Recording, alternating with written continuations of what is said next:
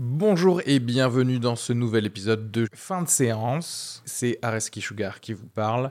Pour vous dire que je suis en spectacle actuellement au théâtre Beau Saint-Martin à Paris. Donc si vous voulez venir voir une superbe heure de stand-up, n'hésitez pas à prendre vos places. Il reste des places pour les trois dernières représentations de la saison. Le 15 juin, 28 juin et 12 juillet. N'hésitez pas à aller sur Bireduc ou suivre les liens depuis la description du podcast ou aller sur sugarfree.com. Merci à tous, profitez bien de cet épisode. Bisous.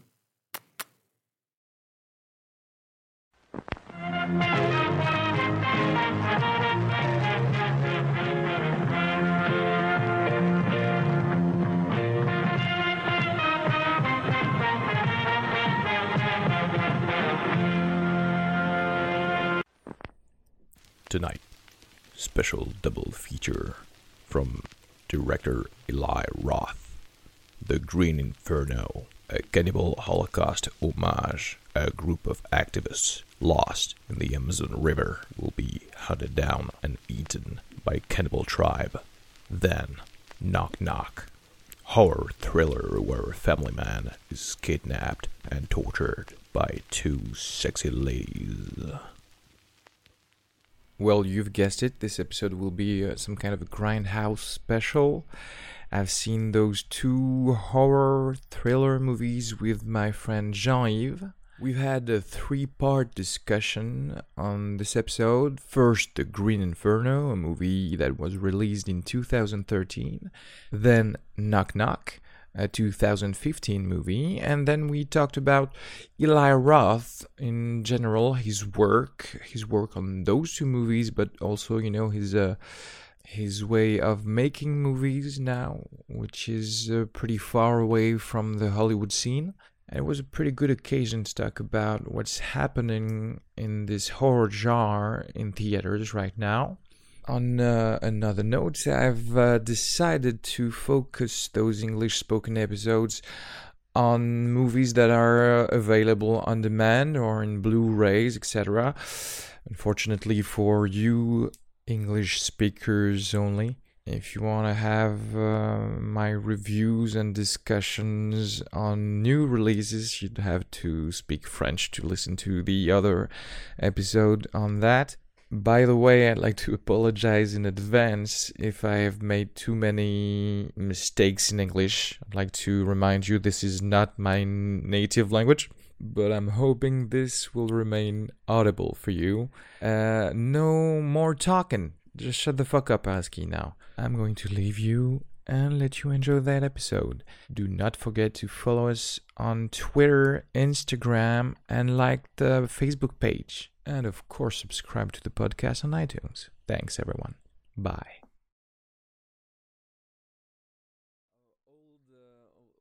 Old homage to, because this is literally an homage to Cannibal Holocaust, Yeah. which was like uh, the cannibal movie of the 70s, 80s, I want to say. Um, but yeah, it was a, a cool one to pal around, I guess. Yes. But not per se a great movie. It- Just before getting to the meat of this movie and talking about what the fuck is happening with those vegan tree huggers, uh, I just want to play something because uh, on the Facebook page I asked what's your favorite favorite uh, horror movie quote and Gabrielle sent me this. Do they float? Oh, yes. They float, Shorty. They float. And when you're down here with me, you float too! So that was uh, Stephen King's It that uh, made me uh, probably cry when I was a kid and really dread clowns for the rest of my life. Like right now, if I'm going to uh, some kind of carnival or whatever, I just fucking hate clowns. Did you Because- see Shrink for that? a team of psychiatrists for that. But uh, yeah, good choice. And you told me that Stephen King saw the Green Inferno? Yeah, he um he wrote quite a nice review about it. He said that the horror was there, was well carried out as usual with Roth, and he said that the um the uh the few gore scenes are very very successful, and it's hard to look away. You know, it's Yeah. like it's gruesome. It's awful, yet it's hard to look away. You have to see. You have this desire to uh, to I guess that quench this, this that's- thirst for, for gore. that's technically a success for a horror movie because if you know if you try to peek between your fingers when you hide your face Yeah. then it's good because you want to know what's happening but you know it's going to be just horrible what you're gonna see but um so yeah the story is about just uh, a group of activists uh, we follow justin who, justine justine Yeah.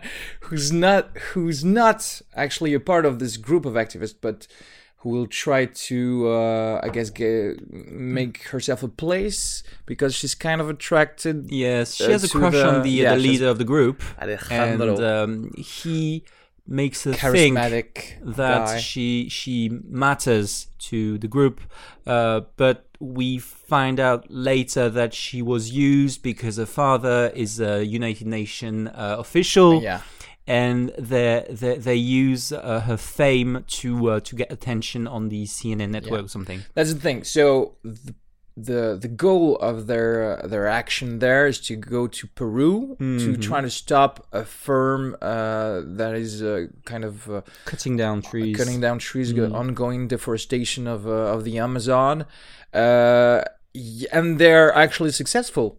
Even though they put Justine in danger, they they they are successful, and um, and yeah, the Alejandro uh, character is revealed to be uh, a fucking douchebag because he completely used He's such and- a prick. yeah and put her at risk but i guess yeah you you, you well, I, I, I kind of have a little bit of um, of sympathy for this guy because everything smart. everything he says is actually the truth in this movie so even though it sounds like he's a he's a, uh, just a psychopath sociopath fucker uh, which he is but but everything he says is just the truth. Every time he opens his mouth it's just yeah but we did that but you know now we're trending around the world and now they're talking about peru and the thing. So you knew you were in danger but uh, that's all. This is typical uh, Eli Roth stuff, isn't it? It's uh, the, because um, throughout the movie, throughout the film, he's going to make statements uh, which are really relevant. Yeah. And he's being he's being um, hated for it because all the time it's about who's going to be eaten next. Yeah. We will come to that Yeah. later. But anyway, it's it's very funny because there are always these moments where it's like, but yeah, I'm right. I mean, listen to me. Yeah. Yeah, it's really funny. Uh, yeah, that's what what I like too about Eli Roth. It's uh, obviously we we've known him first from Hostel, I guess internationally. Cabin fever. Internationally from Hostel, Yeah. we because we are horror movie buffs. we Yeah. we knew him from Cabin Fever, which was like probably my favorite movie of the his. mother of all horror films. Yeah, that's the best thing. Obviously, we knew right there and then, even Cabin Fever or Hostel, that he he loved to to play uh, around the cl- the horror movie cliches, uh, but also talk about the um, the what's going on with the the American youth, usually in their uh, Yeah. in their coming of uh, age, I, I guess. Yeah. So obviously the Hostel was the um, well, you know what? Cabin Fever was like the the, the little bit of a, of a spring break Yeah. between friends uh, in a in a cabin in the woods. Hostel was uh, the year abroad, the the sabbatical that everyone is supposed to take in America uh, just after graduation and before college. And uh, and here it's in college.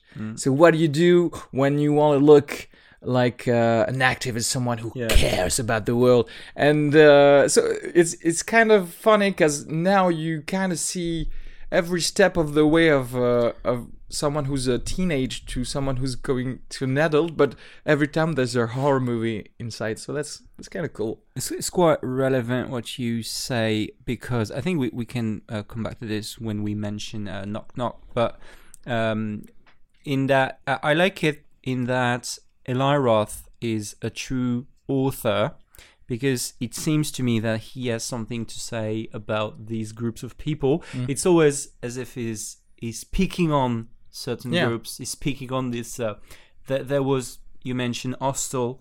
Uh, there was this um, this post 9/11 thing with the uh, you know where when um, these uh, American youth they they woke up one day and realized that they were no longer kings of the words and they could no longer backpack throughout the words and they could be grabbed like Yeah. this. That There was this um, this awakening of the, Of the American fear of uh, tourists, the, the not foreign. The, yeah, of the the American foreign, um, this rude tourist who no longer was secure Yeah. and no longer could do anything he want. And and there is this feeling I, I find it in the uh, the Green Inferno. the green fairy yeah, perhaps the the over the kind of overachieving people that are not uh, that wants to be the moral high ground everywhere and in everything they do Yeah. i guess that's but even in that group of activists he always finds uh someone who is also a cliche of s- some of those people and he's picking on them too. Yeah, and, that- he's killing them all. And there is there is a sort of retrib- retribution. It's very fierce, and they, you know, these group of people because they, um, they, um, it's like these college girls, like very obnoxious ones who they on social medias they opine about what's wrong in the world, and but they want to act and they act in the film, but it's always with this shallow and minimal uh, commitment, yeah minimal involvement, and they get heavily spanked. yeah by being- the real world Yeah, it's like yeah, y- y- there is this heavy retribution. yeah, yeah, yeah. I guess Yeah. you could say there's the the whole arc of the movie is about if you want to really act, yeah.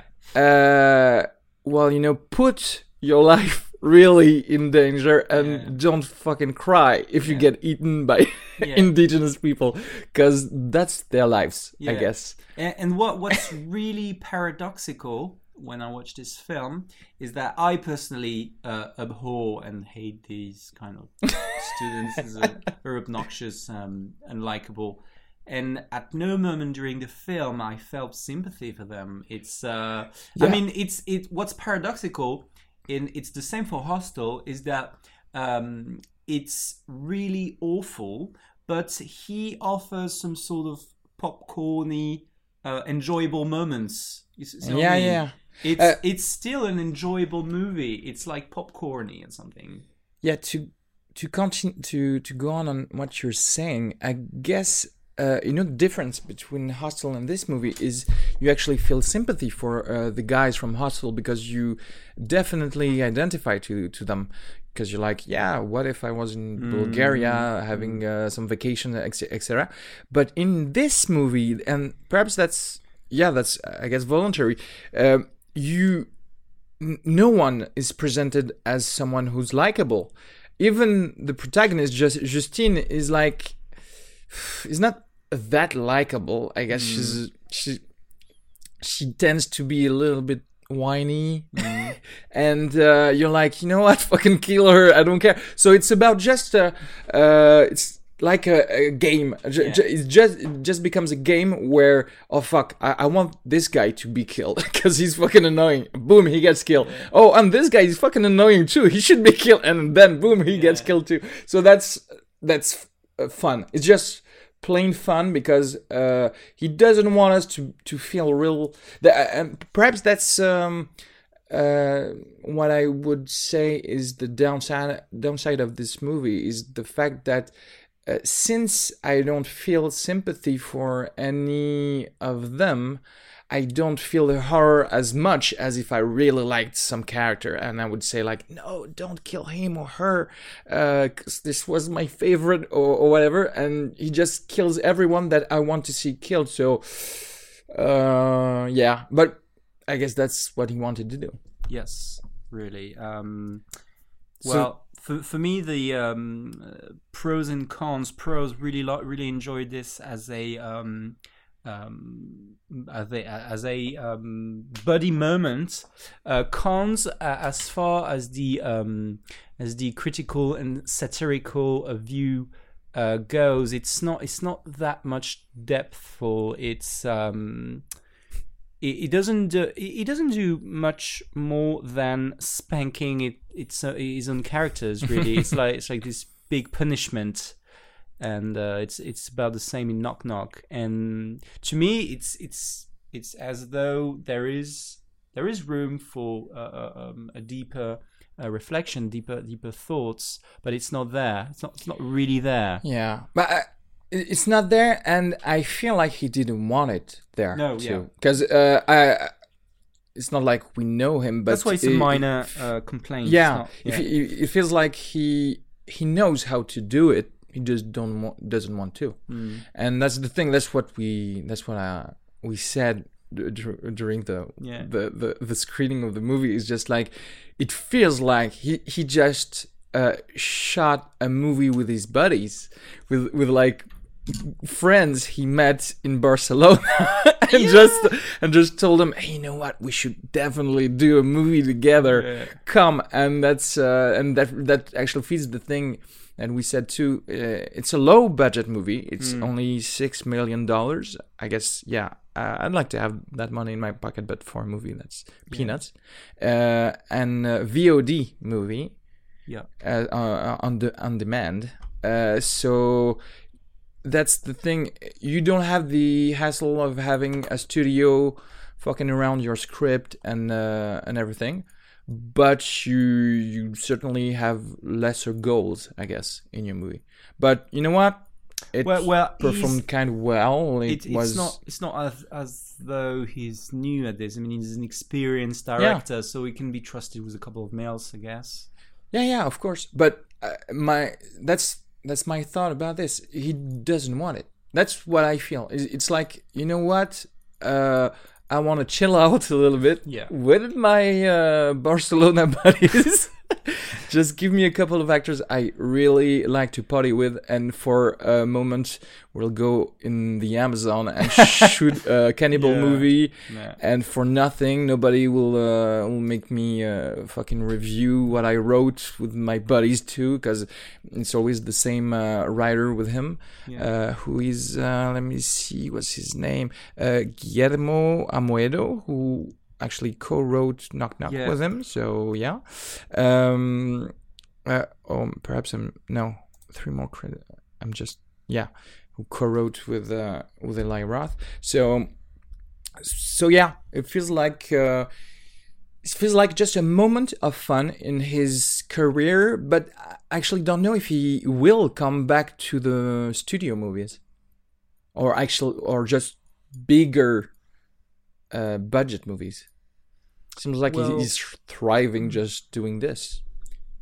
I mean, it's I don't know because um, I mean, he's a, he's still a good card to be played by major studios, but the um, the um, the the, the subgenre he's uh, he's trying to get into is much of a, of a VOD um, category. You know what I mean? It's um, he does. I, I don't think he wants to get out from this little window, and to me, it doesn't seem it's going to get back to the studio world. Okay, uh, So very very amusing film.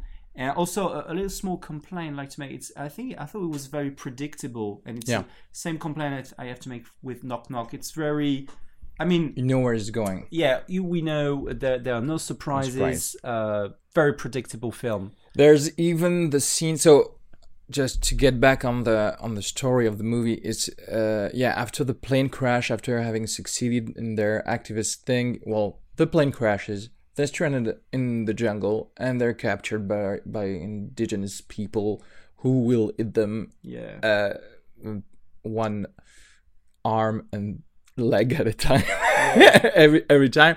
So and there's obviously the virgin. So the uh, the protagonist who will survive.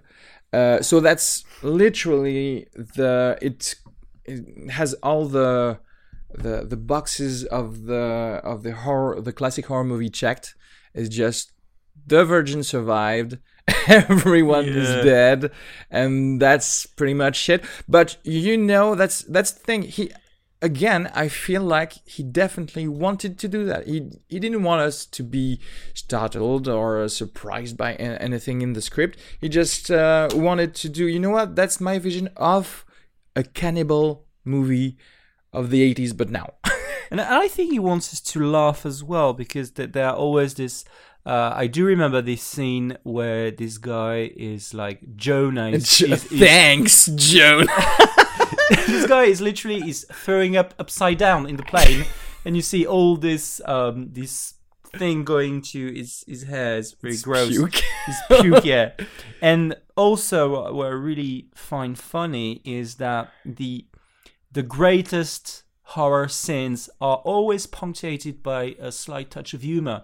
And I can think of this the first really, really, really ghastly scene where this Jonah, thank you for being fat, Jonah, being eaten first, is being literally um, decapitated, and as his uh, limbs are being hacked off, and you see this little girl running off with a leg and laughing, and you know this this thing. yeah, is- yeah, it's over the top. It's, It's uh, always over the top, yeah. and uh, yeah, that's the. I'm I'm just thinking about the fact that uh, every uh, episode of the podcast that we do in English is always about about things that are totally over the top. in Brothers Grimsby and now this, um, but uh, yeah, yeah, I, I think he he kind of nailed it because you know what when you're having a beer and a and a burger and s- watching this movie just Yeah. have fun We should rename this the Over the Top podcast. you are Over the top. You know what? You are uh, having a beer, a burger. What you need is just an over the top yeah movie. a couple of friends just Yeah. laughing when you Yeah. when So you again, you really, and you really arms. need to see this uh, in the right situation. If Yeah. you are in, in a jolly mood, um, good times with your friends, just and obviously you, you have don't go. you're not afraid of gore Yeah. you're kind of used to it that's that's actually a good movie because uh, what I found really uh, bizarre was was the fact that uh, it's always kind of uh, um, it, it has low grades whether on uh, IMDb or in Netflix because you can find this movie in Netflix. Al- always low scores but but i guess yeah if you want to find a serious movie about uh, a thriller I guess, I guess in a jungle with uh, some indigenous people no that's not it that's I- a I think- classic horror movie there is your answer. fun. There is your answer uh, for um, Eli Roth not being present anymore in the studios because I think the it's aimed at an advised audience. Yeah. These movies, so he find he, he found his niche i yeah, guess Yeah. and everybody's following him. Yeah. enough for him to provide any uh, box office uh, uh, results that allows him to do another movie and that's it. I guess he's he's having fun and he's living his life. You know what? Sh- uh, i'm actually uh, actually follow him on instagram. He's having fun. Don't worry about him. He just doesn't want to be under the spotlights that much perhaps to and have the hassle of someone who's a, a James Wan or whatever in Yeah. uh, in in a big budget movie of the Fast and Furious. Uh, uh, Yeah. He's doing his thing Yeah. and he's having fun, and that's and you, and you feel it, and that's why as uh, an advertised au- audience, you you can you kind of have fun with them if you know how how to watch his movies. So let's talk about uh, Knock Knock Okay. right now. Let, uh, let me talk about. Uh, let me uh, hear the Okay. the synopsis of. So Knock Knock. here's the plot synopsis from IMDb.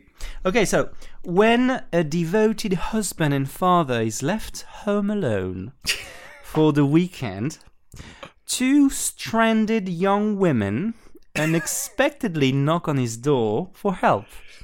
What starts out as a kind gesture results in a dangerous seduction and a deadly game of cat and mouse. a deadly game of cat and mouse. Sexy, saucy.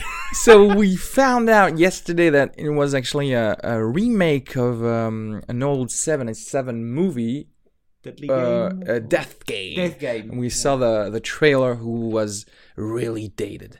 That was like the pure Yeah. 70s movie. Yeah. You want some more rum? you fucking alcoholic. I need some booze, man. Get this over with. And uh, well, Knock Knock, starring Keanu Reeves. Keanu, we love you. You know that. I really wonder how we uh, wound up in this. I mean, yeah, yeah. Uh, what I know about Keanu Reeves, uh, it's uh, he actually lives off his last movie. That's the thing he does. Yes, it's, it's like that. Every time he does a movie, he earns I don't know what he's worth, like probably which is the fifteen million. opposite of Nicolas Cage. yeah, because Nicolas Cage lives off his his, his next five movies. He didn't do it. Oh It's like, man, I gotta, I gotta do another Benjamin Gates movie. I gotta fill my pool with gold. oh, you mean the one in your castle in Spain? No, the other one. That's the thing. Yeah, he. Yeah, Nicolas Cage is addicted to luxury, but yeah, that's he, not. he could have been, um, he Yeah, great the, the, dad the lead role. Nicolas Ah, Cage, yeah. the perfect Oh, yeah. Oh yeah. You know what? would have I can worked. see. I can see uh, Keanu Reeves's rant at the end of the movie, said perfectly by Nicolas Cage. By the way. Oh fuck yes. Yes, You know what? And we should do another remake with Nicolas Cage. exactly the same thing. So with- yeah, the um, yeah, that's I guess yeah. You the, the synopsis was kind of So good because two, uh, two sexy, sleazy girls knocking on your door, and knocking on your door on a rainy saying- night. On a rainy night. So this movie uh, could have been renamed Free Pizza and Asthmatic People. oh wow, it's so funny. Yeah, because um, at some point, okay, so the um, the uh, kind of thrill of the film is built up by the fact that we wonder, although we know that that's what's funny, we wonder uh, if Keanu Reeves is going to resist. Uh, is he going to um, is he going to have sex with these girls because they are so coming on to him? Um, so this is how it's built up. So he uh, eventually has sex with them, uh, and it's No, that that's. That's the thing. It's it's kind of well um not ri- written, I guess, or because yeah, the um, the savior of the two girls who are just lost somewhere in uh, in the, the suburbs of LA. Um, yeah, come on to him to the point where, well, actually, they kind they kind of rape him. yeah. That's the thing, because Really? he's like, no, no, but at one point you have just two sexy girls sucking on your Yeah. cock. yeah, they, they const- constantly um, push him over the edge, and he he's um um he's a good dad. I mean, he's a good father. Is this uh, archetype of the the architect living in a suburb, um, whose wife is an artist, two lovely kids, and he really plays out Okay. as though he's going to resist. He's going to make it out of this. Do we believe Keanu Reeves in this role though? Because uh, you, you know, you, you remember I said, yeah, I don't believe that guy with that hair, with those hair, is a suburb dad. I I said that, and just the scene after, they his family was joking about his hair. So I feel like Keanu Reeves didn't want to have his hair cut, and they and they they wrote around the fact that he has long hair because I don't know. It's it was like, do I believe that Keanu Reeves like that with this aesthetic was a suburb dad? I don't know. Yeah, It was kind of uh, and uh, also the uh, the dialogues in the beginning of the movie was like kind of i guess not enough cheesy or too. Um, it was n- It's not, embarrassing. Not, not a good acting. It's I embarrassing. It's like you know this this review we saw. It's like uh, funny games with a barbecue sauce. It's it's this thing of um, it's embarrassing, but it's, it's not enough. I mean, um, it's predictable. Uh, we do know that they're going to push him over the edge. So there is this time thing where I mean, it starts out by, "Hey, can I use your phone? Okay, can I use a computer? Okay, can can I?" take off my clothes and use your dryer can you you know and it goes all the way to the shower and the climax i mean the first climax is when the two girls are standing naked in the shower um boobs floating all over the place. And he's like is he is still a good daddy. He wants he doesn't want to do it. And they literally uh both suck him off. And he goes i mean there is this whole question of the self-defense thing because there's nothing much you can do. It's like the free pizza thing, and he he has sex with both of them, and then the thing is, the next morning when he wakes up, Yeah, complete. the the Um, two girls completely changed their their they uh, act like- behavior. like, lunatics, Yeah. and they they um, mess completely mess over the, the the house, and he can't get rid of them. yeah, and he, He just- desperately tries. he- he and tr- and this is the the exaggeration of this guy who just cheated on his wife, and he can't really get rid of his, of, his, of the mistress. yeah, And this is taken over the top. yeah. You know what I mean? Yeah, yeah, yeah. It's um, yeah, it's the fact that he feels obviously guilt, but he's like, I'm not going to just uh, uh, let them, uh, I guess, uh, get rid of them too harshly, but they are actually really annoying. so, uh, so he's starting to lose his patience, and uh, at one point, yeah, you just realize that they are just complete cunts. Yeah. because uh, he's like threatening to call the police, and they just tell him they're underage. Yeah. but Yeah. the day before they said they were flight attendants or whatever. Yeah. But it's it's all about this uh, kind of game between them of uh, who can I tell about you to help me get rid of you, Yeah. but at the same time you you have me by the balls. He's, he's obviously trapped in this vicious circle, and it would have been interesting to see this film not knowing that it was uh, an Eli Roth flick. You know what I mean? It's um, because it's so predictable because we all saw the trailer and we know that they they are going to torture him at some, po- some point. And there is this thing, this this turn of events when we i mean we do know that from the start they had planned to go all the way to the torture thing but it would have been interesting to see the turn of events when they decide to go to the next step. Because there, there, are, there are three phases. Phase one seduction.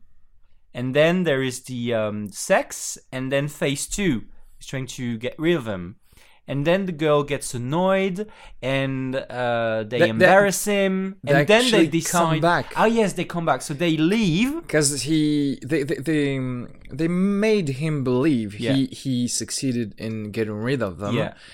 because he drove them somewhere in the city and uh, and they actually bro- broke in his house the same night to yeah there was the night of the yeah torture i guess because uh, he very interesting use of uh anything in the house to as a rope because it was a an ethernet cable Yeah. a hose everything that's it's MacGyver of the rope um, Yeah.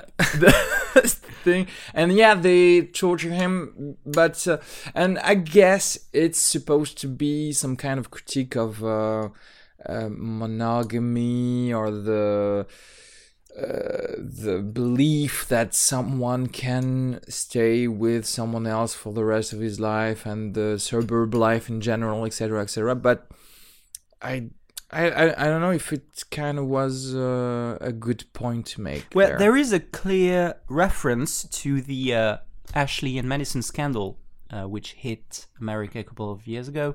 You know the uh, this website, this uh, website for um, to perform infidelity, because there is a clear thing about um, adultery, infidelity, and it, you know we were talking about Hostel and uh, the Green Inferno, and he always picks on these little traumas uh, that America wakes wakes up to, and you know um, when the um, the um, the Ashley and Madison scandal hit, uh, a lot of people were truly scared because they, they woke up saying i can be um, this is it i'm exposed. As he was picking on these these uh, obnoxious students um, for being remotely interested in global warming or something, global um, um, um, climate problems. Now he's is taking onto um, the uh, men who cheat on their wives and get heavily spanked for it. and Keanu Reeves truly is smacked smacked down by these two girls. And which is funny is that um, and this is again Eli Roth's stuff, is that he he wants the audience. I don't know if he, he wants the audience to feel sympathy for them, and even if you are thinking to yourself, "Oh, he deserved it because he had everything. He has this dreamy life of being an architect and a DJ. I mean, come on." and he cheats on this beautiful uh, Spanish wife um, and you you like okay Yeah, you, he betrays you also the you whole deserved it. you deserved it but but also um, when Keanu Reeves the main character gets a chance to explain himself. Yeah, he he goes on and but it was free pizza. You came on to me. This isn't fair. And you realize yeah right it's it's really it's really unfair th- that's the thing. because Uh, they're psychopaths. till what point you deserve uh you know something? Uh, it's like uh okay he made a mistake. He deserved like you say some spanking but to to what extent Yeah. it's like uh, death i don't know and uh, I'm, I'm not sure what's uh, what was the um, the story or i guess the societal thing behind the first one in the 70s I guess probably the sexual liberation or something like that. I guess yeah, you're kind of right on this movie. Perhaps it's about the hypocrisy of the fact that now probably more than half of every couple is getting divorced. yeah I'm so sorry to tell you that before your wedding. oh yeah right Uh, but that's the um, i guess yeah that's uh, again uh, uh, one point of someone's life who which is which is destroyed by Eli Roth with some horror thing it's a, i guess that, that that's the the whole Eli Roth credo is about just uh, underlining the hypocrisy of something whether it's um, a rich American in a, a great campus uh, willing to be an activist. Uh, whether it's I'm a great dad, but I cheat on my wife. uh, whether it's uh, yeah, I think everywhere I will go in the world, uh, in I will be safe in hostel. That's everything you believe in. The real world is there somewhere, lurking around just to to give you a good slap in the face. Yeah. Well, it, it's um because overall, and although I found the movie quite quite enjoyable and pleasant, um, I have a bit of a problem. Think because when Eli Roth um speaks about himself, he he calls himself. He says he's edgy. He says he's bold. And the problem is, I, I find this movie quite unsavory. I mean, he say that? he he says uh, his movies are edgy, and the problem is, I this movie, although it's very enjoyable among friends, I think it's unsavory. I think it's juvenile. I don't think it goes um, farther than the typical American Puritanism uh, thing. It's um, but but on the other end, it's I, I don't think it's aimed. At, I think it's aimed at being just the casual horror Saturday night film. Uh, yeah, again, just Yeah. plain fun. He just he doesn't claim to be something else. But on his behalf, I would say, who else does movies like he does because Yeah. uh, yeah perhaps it's not really groundbreaking in what he's doing but uh, if you think about it who does gore with such a, a great aesthetic like in, in green inferno? Who t- talks about the the cheating whatever uh, and putting the funny games twists uh, in it? It's I guess he well we are movie buffs so we Yeah. already have seen movies that shocked us m- really more than this one. But on the other hand yeah uh, in this day and age who in the us does something like that i'm not sure well, there's a lot not, of not many names. people, and that's uh, thank you for the great transition because I had a few words to say about the uh, where where's the where the horror's at today, and well, the que- the real question is, um, does the scale go down uh, if there are only terrible movies outside? And the thing is, I think we, we should we should remain at a high level of expectations yeah obviously. because in the end uh what what what's next are we going to enjoy like uh, bad movies all the time yeah, yeah. so yeah the, i think the the hard horror days are long gone from the 70s the 80s and there is a clear revival in these movies from from the uh the great 80 movie 80s movies gore thing and there there was this um this thing in in the 2000 years um with the hostel thing uh but it's faded i mean um Yeah, it, has faded now because, uh, well, it went mainstream, like Yeah. everything. And yes, he actually broke ground with Hostel. Yeah. Yes, definitely.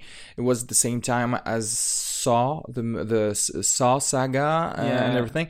Um, yeah, we in the horror category, we def- definitely are waiting for something new because now uh, like we said uh, about the Conjuring, and now uh, probably more the Conjur- the Conjuring Two, um, it- it's just mainstream movies with jump scares. It's not horror movies anymore, and I, that's what I, why I want to be kind of uh, nice to Eli Roth because at least he's he's not claiming anything else, but he, I'm going to do a simple but effective horror slash gore movie.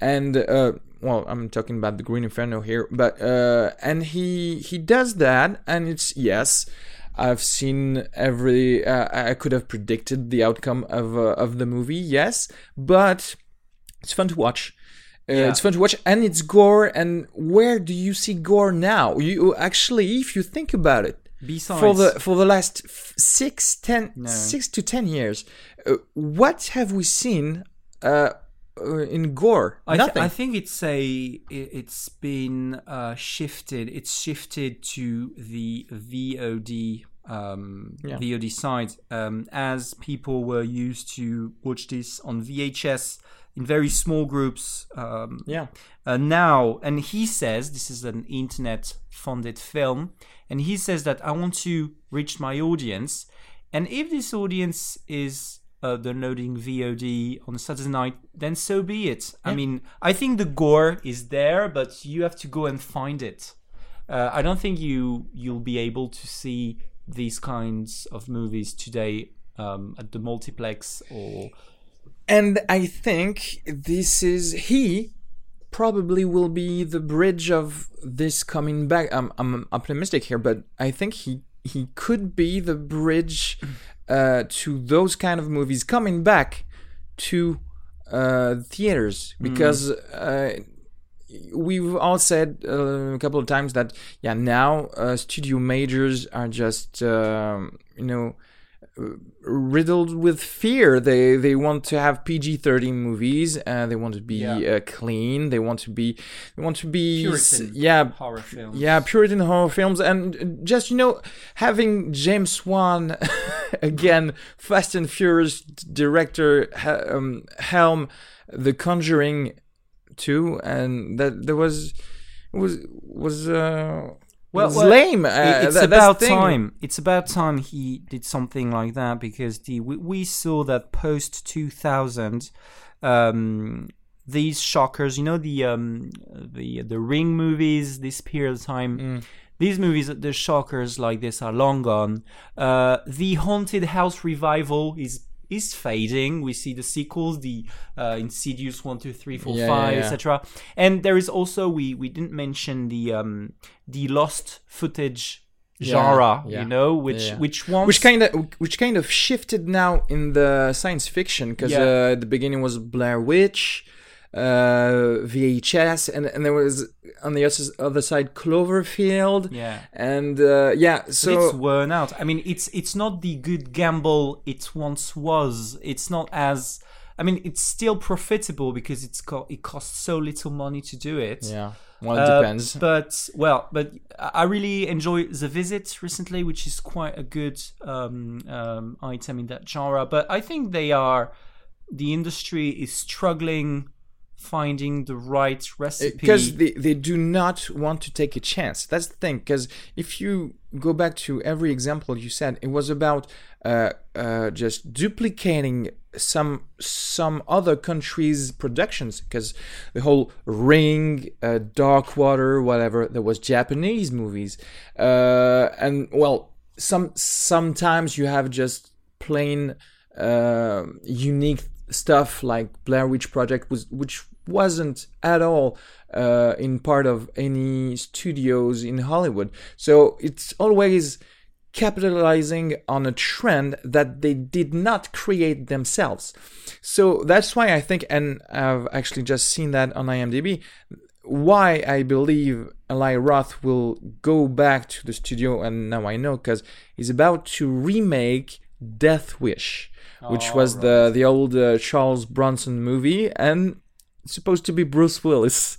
So I guess major thing, perhaps, or perhaps it will be produced by Well, Robert, again, Robert Rodriguez. Again, it's a remake. Yeah, it's a remake. But that's the thing. If he kind of comes back to the studio, but with the gore, the the Eli Roth thing, perhaps it will again start a trend of, you know, producers loosen up a little bit. I guess just perhaps giving some more confidence in their directors. I don't know. I'm yeah, I know I'm optimistic again, but um, the thing is, at one point, uh, at what point should we say fucking stop wanting to do PG-13 horror movies? It it will not work. That's the same thing. Uh, I think that these producers are going to be the next uh, victims on the next uh, Roth flick. You know, yeah, being I would spanked, love that. spanked for being so Puritan all Yeah. the time. Yeah, he definitely should do something about about that.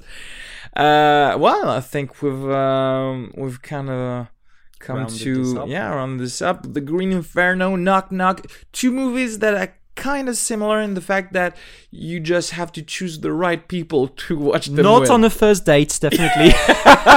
Just being to go. yeah, definitely not. Um, Yeah, so we can rate this as a pack, I think. yeah, uh, I, I personally going to rate this a, a good, strong two and a half yums, just for the buddy night sake. Yeah. you know, buddy night sake and the good, enjoyable moments. But cinematically speaking, it's not ve- it's not that good. yeah. But you have to you have to choose your moment to watch these films. Uh, I just want to say I liked Green Inferno a little bit more than Knock Knock, even though they in Knock Knock they kind of succeeded to have me really, really irritated by those two girls. I just wanted to fucking slap them in their fucking little faces because they're yeah good good actresses in in this movie because they were really uh, so that's I guess a, a plus. But I I like the fact that uh, the cannibal flick uh, we didn't have that for a while. So uh, I'm going to be a little more gentle because uh, I feel like he gentle. gentle. Thanks, Jonah. because that's because I feel like again Eli Roth did something he wanted to do. He I do not feel like he missed the point on anything. So a little you know three ums perhaps three and a half to to have a, a three arms for for everything. Right. Because you know what, I liked it. I spent a, a, uh, a good time, and that's all. Fair enough. All right. Well, thank you very much, Thank you. and thanks, Jonah. Even on a budget, quality is non-negotiable. That's why Quince is the place to score high-end essentials at 50 to 80% less than similar brands. Get your hands on buttery soft cashmere sweaters from just 60 bucks, Italian leather jackets, and so much more. And the best part about Quince, they exclusively partner with factories committed to safe, ethical, and responsible manufacturing. Elevate your style without the elevated price tag with Quince. Go to quince.com slash upgrade for free shipping and 365-day returns.